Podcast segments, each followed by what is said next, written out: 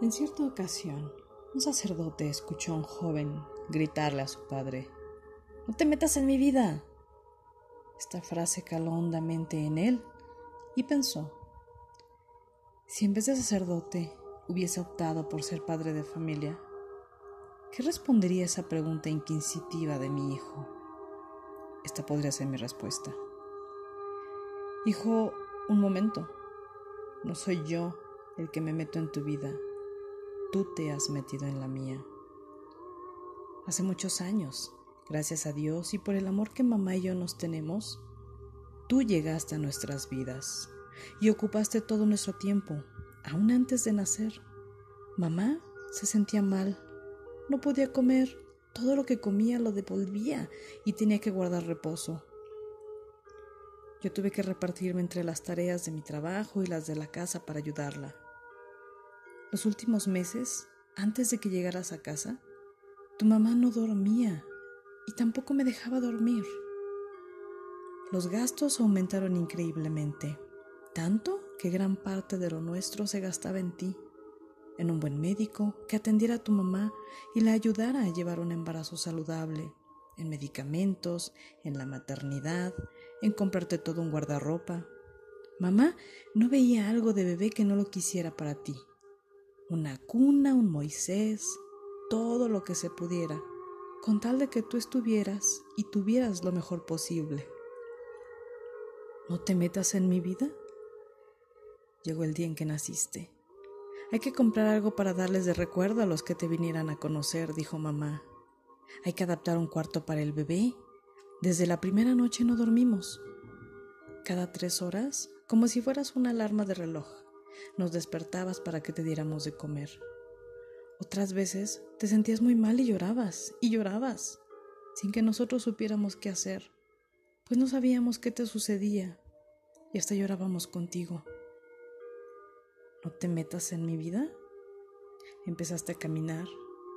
Yo no sé cuándo he tenido más que estar detrás de ti, si cuando empezaste a caminar o cuando creíste que ya sabías. Ya no podía sentarme tranquilo a leer el periódico o a ver el partido de mi equipo favorito, porque estaba pendiente de ti. Te perdías de mi vista y tenía que salir tras de ti para evitar que te lastimaras. No te metas en mi vida. Todavía recuerdo el primer día de clases, cuando tuve que llamar al trabajo y decir que no podía ir ya que tú en la puerta del colegio no querías soltarme y entrar. Llorabas y llorabas y me pedías que no me fuera. Tuve que entrar contigo a la escuela, pedirle a la maestra que me dejara estar a tu lado un ratito, ese día en el salón, para que fueras tomando confianza. A las pocas semanas, no solo ya no me pedías que no me fuera, hasta te olvidabas de despedirte cuando te bajabas del carro corriendo para encontrarte con tus amiguitos. No te metas en mi vida. Seguiste creciendo. Ya no querías que te lleváramos a tus reuniones. Nos pedías que una calle antes te dejáramos y que pasáramos por ti, una calle después porque ya eres cool. No querías llegar temprano a casa. Te molestabas y te marcábamos reglas. No podíamos hacer comentarios acerca de tus amigos sin que te volvieras contra nosotros, como si los conocieras a ellos de toda la vida y nosotros fuéramos unos perfectos desconocidos para ti. No te metas en mi vida. Cada vez sé menos de ti por ti mismo. Sé más por lo que oigo de los demás. Ya casi no quieres hablar conmigo. Dices que solamente te regaño y todo lo que yo hago está mal. ¿O es razón para que te burles de mí? Pregunto, ¿con esos defectos te he podido dar lo que hasta ahora tienes?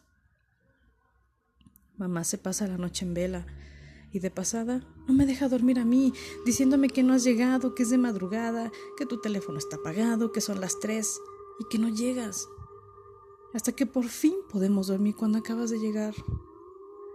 No te metas en mi vida. Ya casi no hablamos, no me cuentas tus cosas, te aburre hablar con viejos que no entienden el mundo de hoy. Ahora Solo me buscas cuando hay que pagar algo, o cuando necesitas dinero para la universidad, o salir, o peor aún, te busco yo cuando tengo que llamarte la atención. No te metas en mi vida, pero estoy seguro que ante estas palabras no te metas en mi vida. Podemos responder juntos. Hija, yo no me meto en tu vida, tú te has metido en la mía. Y te aseguro que desde el primer día hasta el día de hoy, no me arrepiento que te hayas metido en ella y que la hayas cambiado para siempre. Mientras esté vivo, mientras yo esté viva, me meteré en tu vida así como tú te metiste en la mía, para ayudarte, para formarte, para amarte y para hacer de ti un buen hombre y una buena mujer de bien. Solo los padres que saben meterse en la vida de sus hijos logran hacer de estos hombres y mujeres que triunfen en la vida y sean capaces de amar. Papás, muchas gracias por meterse en la vida de sus hijos. Ah, corrijo.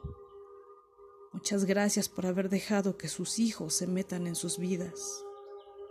Y para ustedes, hijos, valoren a sus padres no somos perfectos, pero los amamos y lo único que deseamos es que ustedes sean capaces de salir adelante en la vida y triunfar como hombres y como mujeres de bien. La vida da muchas vueltas y en menos de lo que ustedes se imaginen, alguien les dirá, no te metas en mi vida. La paternidad no es un capricho o un accidente, es un don de Dios que nace del amor.